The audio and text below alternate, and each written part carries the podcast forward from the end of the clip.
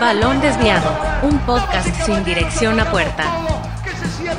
Una producción de Balón y Pie Original. Desviados, bienvenidos, bienvenidos a un nuevo episodio de MX, donde pues vamos a hablar de cosas, de temas muy, muy interesantes. Ahora toca hablar de los chiquitigres, como dirían popularmente, pero antes no estoy con un chiquito, estoy con un grandote y se llama, el tigre europeo se llama Douglas Sierra. ¿Cómo estás, Douglas? Bien, contento de regresar otra vez, que me senté como una par de semanas, pero vamos para hablar de el equipo que dicen que es el más grande de México, por ahí. ¿Cierto? Por ahí te, por ahí te dicen que estuviste en el Akron, ¿eh? Ah, ahí.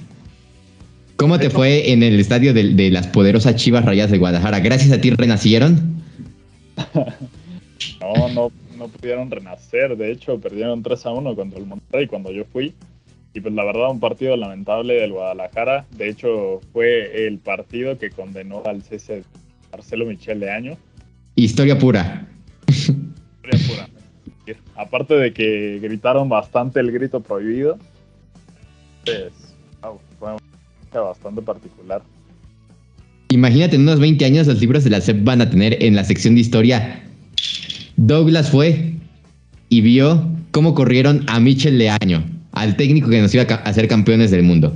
Pero bueno, ya lo decías tú, nos toca hablar del equipo más grande para unos, un chiquito para otros, digo, depende también de la zona geográfica donde te encuentres. Si te vas a San Nicolás de los Garza, de los Garza es el equipo más grande, pero si te vas a, a no sé, a, a Ciudad de México va a ser el estadio, el equipo más, más, más chiquito de la historia del fútbol mexicano. Pero bueno, hay que tener sus medidas y tampoco es tan chiquito, tampoco es tan grande. Es solo un equipo simple y ahí está.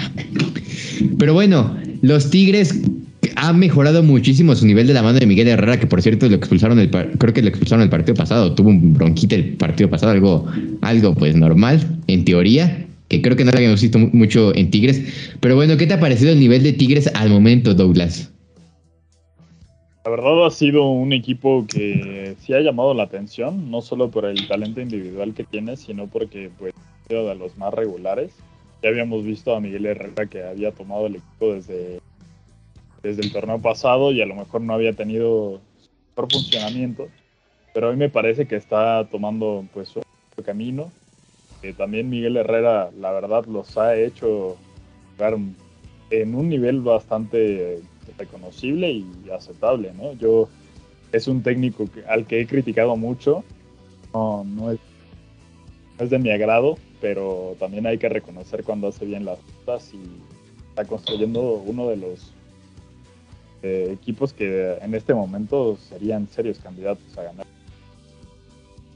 Caunismo que no le gusta a Douglas, pero que a muchos es, un canoísmo tipo o lo odias o lo amas. No hay de dos sopas, a unos les gusta, a otros lo, lo odian completamente. Yo me reservo, yo me reservo mis comentarios porque pues al cabo un día lo puedo odiar y al otro amar, así que pues tampoco es como que tenga una postura clara, pero, pero a mí el equipo de Tigres es uno de los equipos que mejor juegan al fútbol, tal vez de las últimas cinco fechas el que mejor juega al fútbol sin considerar creo que el partido contra Necaxa del día de, de ayer o antier, creo que detrás de eso creo que ha sido el equipo que más es ha sido contundente en varias líneas. También hay que considerar su gran plantilla que tienen a Jefferson a veces en la banca, tienen a Gignac, tienen a jugadores que, que parece que se están potenciando, que están teniendo un segundo aire a pesar de que parecía que la transición generacional se le acababa a los Tigres. Creo que llega Miguel Herrera a caer como de manera perfecta y está haciendo equipo, un equipo muy, muy interesante y que para mí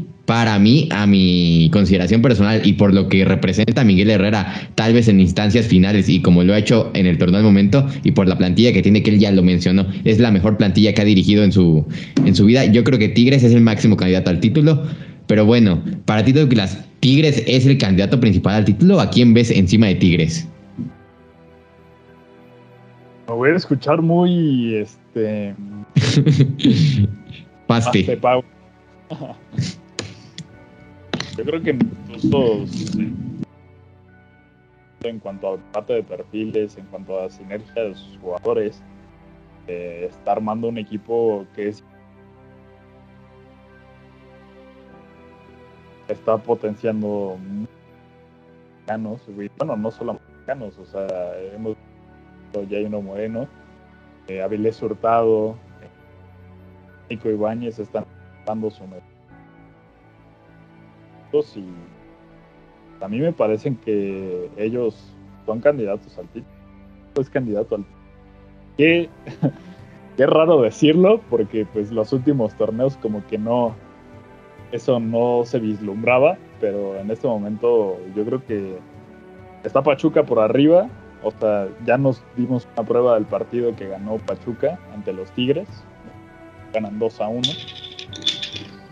siento que es un escenario que se podría replicar, pero bueno, en un partido de fútbol pueden pasar muchas cosas, ¿no? Y más en la novela de la liguilla, ¿eh? Donde el fútbol mexicano le puede ganar hasta, hasta Pumas a Pachuca en el repechaje o cualquier cosa extraña que suceda ahí. Digo, para mí, yo, yo pongo a los Tigres, siento que Tuzos va a terminar decepcionando en liguilla, sin embargo, lo considero tal vez en el proceso que tiene y por lo que es Guillermo Almada en la seriedad y porque muchos jugadores de Tuzos están apenas tal vez pues agarrando nivel en primera división o agarrando experiencia en primera división, tal vez vea a Tuzos en la siguiente temporada siendo campeón y tal vez buscando un bicampeonato dentro de tres temporadas por el proyecto deportivo que tienen y buscando tal vez exportar a más jugadores a Europa como fue en su momento la, la camada de tal vez un, un Rodolfo Pizarro, Jürgen Damm, Eric Gutiérrez y, y el Chucky Lozano. Digo, yo así va los Tuzos y veo así el proyecto a largo plazo. Digo, que nos puede dar la sorpresa, eso sí, no hay, no hay que descartarlo, pero, pero creo que veo a los Tigres para mí un poquito más poderosos por la experiencia que tienen los jugadores. Puebla del Arcamón. La Puebla, el Puebla del Arcamón también, que ya recientemente se acaba de clasificar a la fase final. Digo, hay equipos muy buenos en ese torneo y creo que se va a poner buena la liguilla. Digo, hay equipos que, sinceramente han dado un torneo regular muy bueno y hay otros que están despertando al final como el América, caso América, que, te puede pelear también en liguilla al final. Digo, no deja de sorprender eso y creo que hay equipos o van a haber equipos muy interesantes dentro de dos semanas cuando se, se defina la liguilla. Pero bueno, ¿qué te ha parecido a ti hasta el momento la labor de Miguel Herrera? Pues es que, mira, o sea, yo considero que el primer torneo nunca es buen parámetro para medir el trabajo. O sea, ya lo estamos viendo con Tambris en Toluca que no lo está yendo nada bien. Parece un entrenador fantástico, ¿no?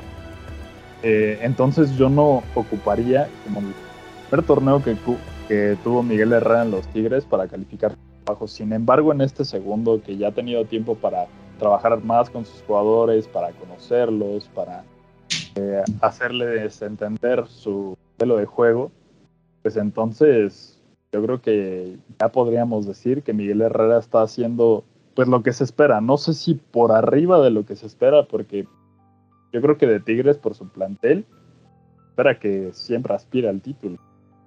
Entonces, pues eso se va a ver hasta después. El año pasado se quedaron cortos, pero a mí me está dejando hasta ahora un buen sabor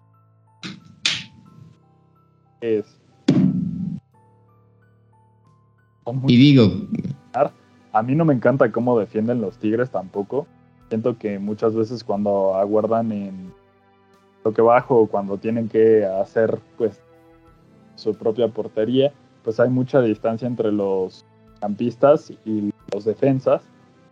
Y pues eso a, a través de segundas jugadas puede hacer que el equipo contrario les cause algún tipo de daño pero pues al final es un equipo que tiene punch, ¿no? alguna vez leí un tweet que decía, tú podrás meterle tres goles a los Tigres, pero ellos tienen la capacidad de meterte cuatro, cinco, y pues es algo con lo que yo coincido completamente porque su el ofensivo es muy bueno. Y, pues creo que el Piojo es el rey de las remontadas, ¿eh? En el fútbol mexicano sí, sí, podríamos catalogarlo. Por suerte, por lo que sea, pero, pero es un técnico que cuando se presenta en escenarios complicados es un técnico que, que, responde. Y para mí me ha parecido extraordinario el trabajo de Miguel Herrera, al menos ese torneo. Recordar que en su primera etapa en América, en el año 2012, cuando llegó, fracasó en semifinales en la primera etapa, en el primer torneo, y en el segundo torneo es cuando se, logra coronar con las Águilas del América en el clausura 2013. Es un técnico que tampoco llega y te, gana el título, pero, es constante y, yo creo que sí puede hacer gran papel Miguel Herrera ese torneo y buscar ir por ese campeonato, por lo menos, por lo menos, y por la final contra los Tusolácticos. Tal vez. Sería fantástico, ¿no? Sería una gran final. La verdad, sí. Cantera contra cartera. Sí, 100%. Y yo tendría miedo de que los Tigres nos ganaran, la verdad. O sea, hay que decirlo como es, hay que reconocer el trabajo que está Herrera. Insisto que no es un entrenador que me simpatice mucho, que me guste, pero eh, es un hecho que construyó o está construyendo uno de los más peligrosos ahorita el fútbol y constantes.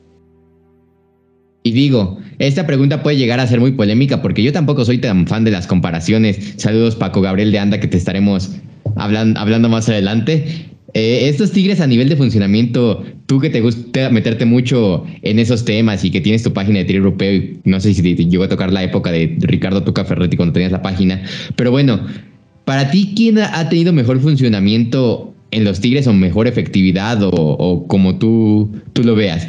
¿El Tuca Ferretti o Miguel Herrera en estos momentos? Digo, el Tuca Ferretti tal vez en su mejor momento o a nivel regular o Miguel Herrera eh, en estos momentos.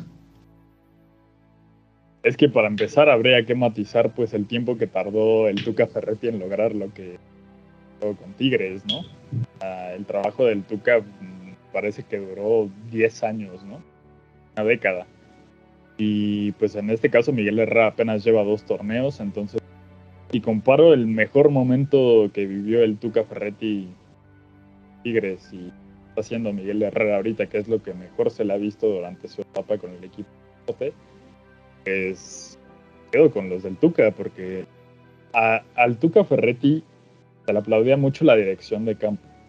¿Esto qué quiere decir? Que siempre el balón iba, iba hacia la portería rival. O sea, ellos siempre tenían la iniciativa, llevaban el peso y también lo transformaban en goles, ¿no? O sea, muchas veces ellos no, no carecían en ese sentido en cuanto a la inventiva. Y en este caso creo que Miguel Herrera puede llegar a ese punto, a lo mejor si es constante, si tiene eh, el mismo empate de perfiles, si tiene consigue que sus jugadores sean todavía más complementarios, porque creo que aún así no estamos cerca de ver el mejor funcionamiento que podrían tener los Tigres por su plantel, pero creo que sí hubo un punto en donde mi Ricardo Ferretti lo alcanzó y por lo tanto yo me quedaría con él. Pero eso no quiere decir que descalifique por completo a Miguel Herrera porque lleva dos torneos apenas. Si conforma una trayectoria eh, similar, creo que vaya a ser igual a la de Ferretti, eh, pues entonces podremos hablar de una comparación que sea mucho o sea, ahorita no nos ponemos como los ESPN comparando, haciendo comparaciones absurdas. Y creo que tienes completamente la razón. Hay que evitar en cierta parte ese tipo, ese tipo de comparaciones. Digo, yo, yo nada más quiero rescatar para finalizar esta, esta parte del episodio el trabajo que ha hecho Miguel Herrera, que no es fácil recuperar un grupo que estuvo 10 años con el mismo técnico, con una plantilla que pocas veces se renovó. Digo, hemos visto casos de fracasos como el Manchester United, era pues si era Alex Ferguson, que no fue lo mismo, y creo que Miguel Herrera se logró adaptar bien a los Tigres, por alguna u otra razón que tal vez no sabremos, por cuestiones de vestidor, por cuestiones de táctica, Miguel Herrera llegó y, y está manteniendo a los Tigres. Uno esperaría que tal vez hubieran tenido una crisis, pero, pero no, creo que los Tigres están están superando esa etapa de la década gloriosa y van a buscar otra década gloriosa. Pero bueno, ya hablamos de comparaciones, Douglas, y se viene el tema, el tema picosito de estos episodios desviados. Y vamos a hablar con voy a decir esto con un tono algo sarcástico porque como a ti no te pareció, creo, bueno, yo supongo, a mí tampoco me pareció.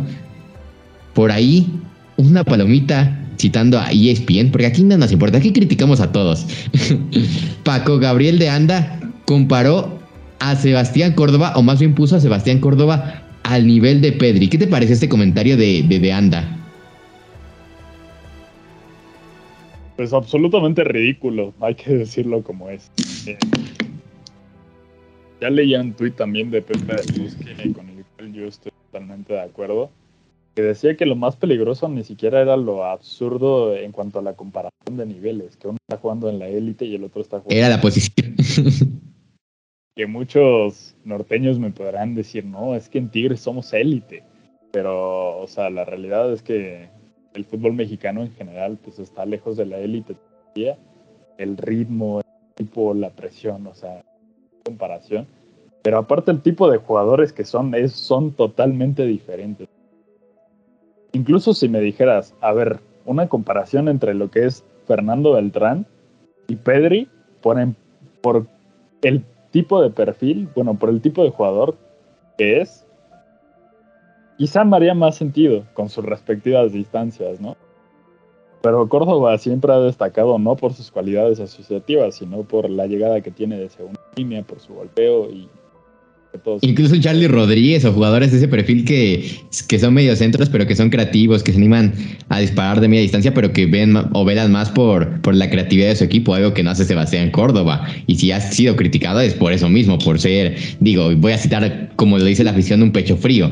Esas palabras no son mías, son palabras de, la afición, como lo, cuestiona mucho en Twitter a, Sebastián Córdoba, y es porque a veces no suelta la pelota, hace una de más, se cree, se cree literalmente Mesut Özil, ni siquiera creo que comparte la posición con, con el mismo Pedri. Incluso el argumento de Paco Gabriel de Anda era, era que, que Sebastián Córdoba tenía más goles de fuera del, agua, del área que Pedri. Entonces, a ver, si nos ponemos, si nos ponemos serios en ese caso, entonces entonces yo soy, o no sé, tal vez, no, no, no, sé qué comparación hacer.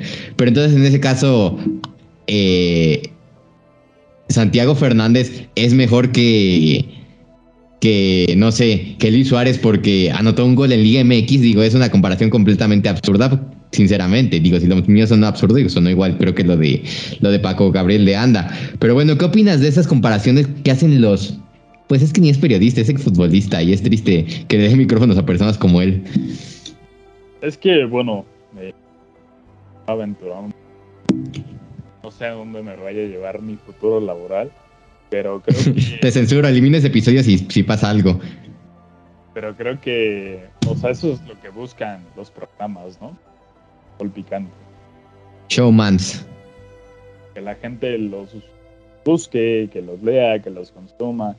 Y al final replicar ese tipo de discursos dar, representa darle aún más difusión algo que carece de total sentido y es contribuir a que la gente pues también siga consumiendo, ¿no? La mejor manera de evitar que estos programas sigan teniendo reflectores considerar dejar de replicarlos para entonces dejar de verlos y que la gente también deje de consumirlo, porque eso es justamente lo que están buscando. O sea, si buscas el famoso video de Ricardo Peláez, donde, donde le, le llama de cierta manera a don David Feitelson, tiene millones de reproducciones ese video, millones. O sea, ¿por qué? Porque a la gente le encanta, le genera morbo, le fascina eso, es el tipo de contenido que y pues eso no debería de ser así. Yo no compro ese discurso. Los protagonistas, al momento de debatir sobre fútbol, deben de ser los que más no los que están debatiendo. Entonces, es verdaderamente lamentable y ojalá algún día los programas de fútbol en México sean más reflectores que la gente consume estén exentos del censo. Tío, que una cosa es intentar hacer show, que obviamente si haces un programa completamente aburrido de cuatro personas hablando así seriamente de fútbol no te va a vender para nada. Pero una cosa es eso y otra cosa es, es presentar argumentos estúpidos para, para hacerte notar. Digo, puedes hacer el show, puedes hacer que, que la, llamar la atención de la gente con tus comentarios, pero por lo menos que sean comentarios sustentados, que sean opiniones sustentadas y con cierto sentido, no decirlo por decir. Pero bueno, la gente tristemente también es lo que consume eso y digo, es triste que hayan personajes así dentro de la misma televisión que, creo que ni ética tienen para, para, estar, para estar hablando frente a las cámaras o frente a, los micrófonos. Pero bueno, ¿tú crees que estas situaciones, estos comentarios influyen para que nuestro fútbol no crezca, para que el aficionado se lo meta a la cabeza, para que el futbolista se lo meta a la cabeza?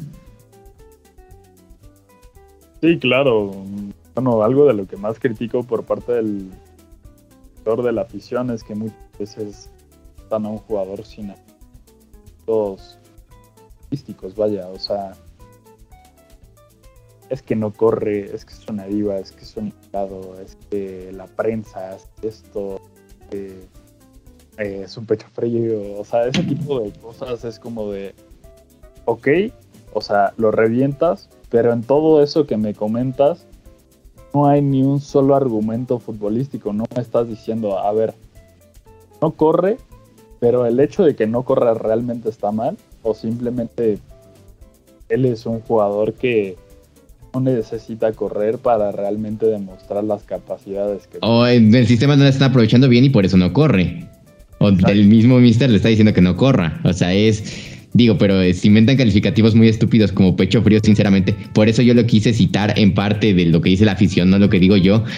Porque a mí tampoco, a mí en ocasiones no me gustan esos calificativos de pecho frío, porque ni siquiera estás presentando un argumento, son, son calificativos muy malos. Digo, cuando dices Messi pecho frío, ¿cómo puede ser pecho frío? Messi pecho frío.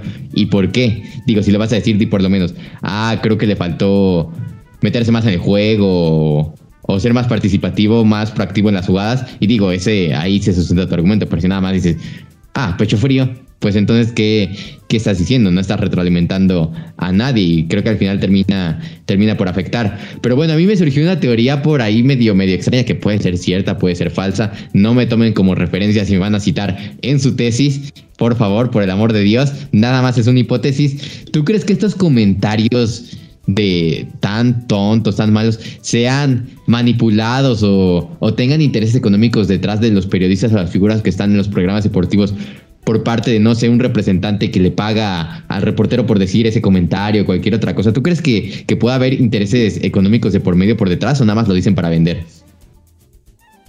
Pues presión por parte de los representantes.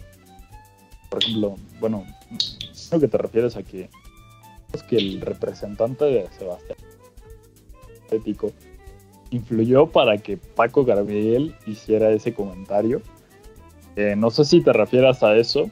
Sí, para, para venderlo más, tal vez tasar mejor al jugador. A que si no sé, un equipo europeo busca referencias del jugador, pues ponga el video de YouTube, no sé. Eh, periodistas mexicanos dicen que Sebastián Córdoba está al nivel de Pedri, así poderlo tasar de mejor manera. Claro. Yo creo que por parte de gente que está dentro del fútbol, no. O sea, podría suceder en algunos casos, por ejemplo, en equipos que están muy asociados con unas televisoras. Tú sabes de qué equipo estoy hablando. de las águilas de, la Ciudad de México, para no. Eh, pues ellos están muy asociados con una televisora, eso no es ningún secreto para nadie. Entonces es lógico que cuando surge un jugador mexicano con cierto talento se hable mucho de él. Y eso no es necesariamente malo, pero obviamente al ser el equipo de cierta televisora, pues va a haber una presión para que se hable bien o mal de ese equipo, para que sea el centro de conversación. Ahora, en este caso, que estaban hablando, pues, en específico, pues yo creo que va más en cuanto a la retórica, ¿no? En cuanto al discurso que se quiere ir dentro del programa. Eh, con esto me refiero a que sí debe de existir presión desde arriba para que el debate se centre entre están debatiendo, valga la redundancia, y no y que la conversación no gire en torno al fútbol, que es lo más importante. O sea, yo creo que sí hay cierta presión para que ellos pues, discutan entre sí, para que generen ese rating, para que generen ese picante, ¿no? como lo como lo dice el nombre del programa y yo creo que pues eso sí influye porque Ah, hay que recordar lo que Pepe del Bosque otra vez. vayan Una de las mejores charlas de vidas para que vayan a escucharla, ¿eh? Está ahí, no sé qué episodio es, debe ser el 65, 64, y la verdad, ahí habla mucho, muy bien del sensacionalismo y de cómo se manejan los medios de comunicación. Digo, creo que es de las charlas más llamativas y que sinceramente a mí más me gustaron y donde puedes aprender mucho. Sí, justo decía que pues mientras él trabajaba en una de esas empresas, pues como que sí exhortaban a los periodistas a que actuaran y se actuaran de cierta manera creándose un personaje. y eso es algo fuertísimo, ¿eh? Eso, digo, yo ya lo había escuchado en un podcast que él había comentado del gran, nuestro amigo de balón y pie, Alfredo Gallegos, donde mencionaba lo mismo y lo volvió a mencionar y no me deja de impactar. Digo, creo que es una de esas cosas que que uno no se puede analizar porque está viendo inconscientemente en los programas deportivos y ni siquiera te pones a reflexionar por qué lo dice el, comentarista. Entonces creo que en ese aspecto, pues, no sé, fue sí, sí, te llama la atención y creo que en cierta parte para los la gente que consume fútbol de manera consciente, pues sí, sí le llama la atención y le quita incluso un poco de prestigio en su persona ver ese tipo de programas. Digo, en lo personal yo, yo rara vez los consumo yo sinceramente nada más lo consumo cuando tal vez hay un tema importante, un tema que me interesa ver las opiniones de los demás periodistas, pero sinceramente es un show lo que están haciendo muchas de las televisoras y digo, creo que puede llegar el momento en el que incluso cansen la gente o, cualquier situación así, porque ya con las redes sociales y todo eso, pues tienen otros puntos de vista la gente y ya no solo van a consumir lo que diga la televisora, incluso van, se van a volver más críticos. Claro, y justo por eso se liga con lo anterior que estábamos comentando de por qué la afición piensa como piensa, porque eso es lo que escuchan los programas de televisión. he llegado a escuchar que hablan igual de pecho frío, de torre, de eh, incluso, incluso yo, hay una narración que se me vino mucho a la mente, fue, fue de Televisa Deportes, de TUDN, cuando debutó el jugador Federico Viñas en las Águilas del la América, que lo primero que dijeron fue, llega el nuevo Cabalín y se empezaron a burlar de él, ni siquiera con argumentos ni diciendo qué características, ah, viene Federico Viñas de Uruguay, de este equipo, tiene esas características, es buen rematador, es zurdo, no, luego, luego poniendo etiquetas y, y no sé, se me hizo absurdo, y digo, si lo hacen con en la misma televisora donde representan al mismo equipo, imagínate lo que sucede con televisoras o equipos que no son representados por las televisoras y eso es completamente lamentable. Pero bueno, Douglas, algo para finalizar, para cerrar este debate. Bueno, debate entre comillas porque fue, creo que compartimos puntos de vista y creo que también es un diferente tipo de debate, más bien se, se, se construyen opiniones acerca de, de este tema y nos vamos complementando. Claro, pues creo que es el primer programa que toca un poco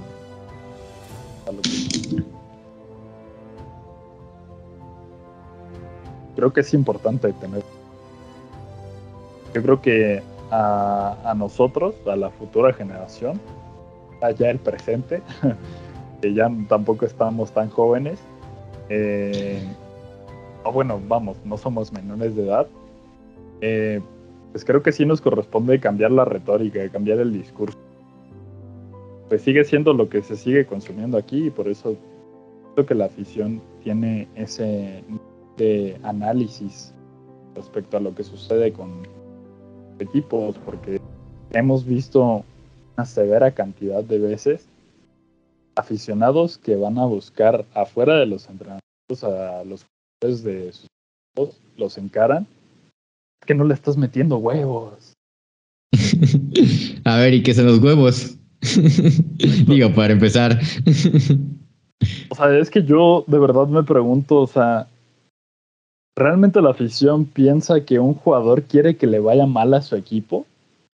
O sea, yo creo que los jugadores dan, dan su 100, pero pues incluso Leo Fernández lo dijo así de, pues es que así es el fútbol, ¿no? O sea, uno da su máximo esfuerzo y lo que sea, pero pues también hay un equipo rival que se está esforzando también y pues hay veces que no se dan los resultados. Incluso, aunque seas el mejor equipo por, por funcionamiento, hay una expulsión que te puede condicionar y puede hacer que cambies el plan de tu partido. Y entonces, pues ya la conversación va a ser diferente, pero eso no quiere decir que sea porque los jugadores no están dando su 100, no están sudando a la camiseta, que es algo que les encanta decir.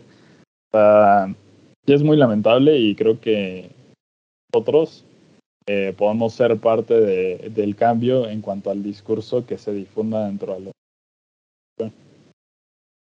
Y todos, voy a, cerrar con esta frase. Todos pueden ver fútbol, pero no todos lo pueden entender. Así, así lo digo tal cual. Y bueno, ya, ya para cerrar este episodio, no olviden seguir a Douglas Sierra en todas sus redes sociales. El Tiro Europeo, ahí Ahí lo pueden estar siguiendo más de cerca con sus análisis a fondo y acerca de todo lo que comparte semana tras semana, que es un contenido muy, muy de valor. A mí me pueden seguir como arroba soy Luis Diego RDZ en Twitter, como soy Diego Rodríguez en Instagram. Y yo no estoy compartiendo análisis tácticos como Douglas. Sinceramente no me da el tiempo, pero, pero digo, también aprendemos mucho de, este señorón que, que, está enfrente de nosotros. Pero bueno, eh, sin nada más por agregar, yo soy Diego Rodríguez y bueno, no sé, me gustaría tener un espacio en la radio algún día, Douglas. ¿Tú cómo ves? Que se va a lograr, que se va a lograr, mi hermano. Muchas gracias por tus palabras. Pues también hay que seguir a los Diego en todos los proyectos que tenga. Es un chavo muy comprometido, es un chavo que es muy fascinado, es el autor de este podcast, él fue quien, quien lo creó, quien ha, quien ha construido esta bonita familia, entonces creo que también merece la total pena que todos los objetivos pues, se van a cumplir, ¿no? Ojalá algún día podamos escuchar este podcast de nuevo y decir, bueno, logramos todo lo que nos propusimos, ¿no? Rompimos el sensacionalismo, rompimos a los showman sin argumentos. Exacto, sería excelente y pues está, eh, se va a dar, hay, que, hay que hacer todo lo que esté en nuestro O sea, a pesar de lo difícil que es y el país en el que estamos y los medios a los que nos enfrentamos y todo, creo que si hay, eh, si hay un trabajo conjunto y hay un cambio de pensamiento, creo que se lo está viendo porque cada vez veo a analistas jóvenes, a comentaristas jóvenes más, más conscientes de, lo que sucede dentro de los mexicanos, pues veo, bastante probable que suceda y pues muchas gracias a toda la gente por escucharnos. Ya saben que ahí para el análisis táctico de los futbolistas mexicanos sub-23 y mexicanos Copa, pues ahí. Eh, eh, terminamos con muchísimas flores. No sé si es 14 de febrero porque nos pusimos así, Douglas, pero terminamos con muchísimas flores. Pero bueno, sin nada más por agregar, yo soy Diego Rodríguez. Nos vemos la próxima. Y que sigan juntos, balón y pie. Muchas gracias por escuchar este episodio. No olvides compartirlo en tus redes sociales. Balón Desviado, un podcast sin dirección a puerta. Una producción de balón y pie originals.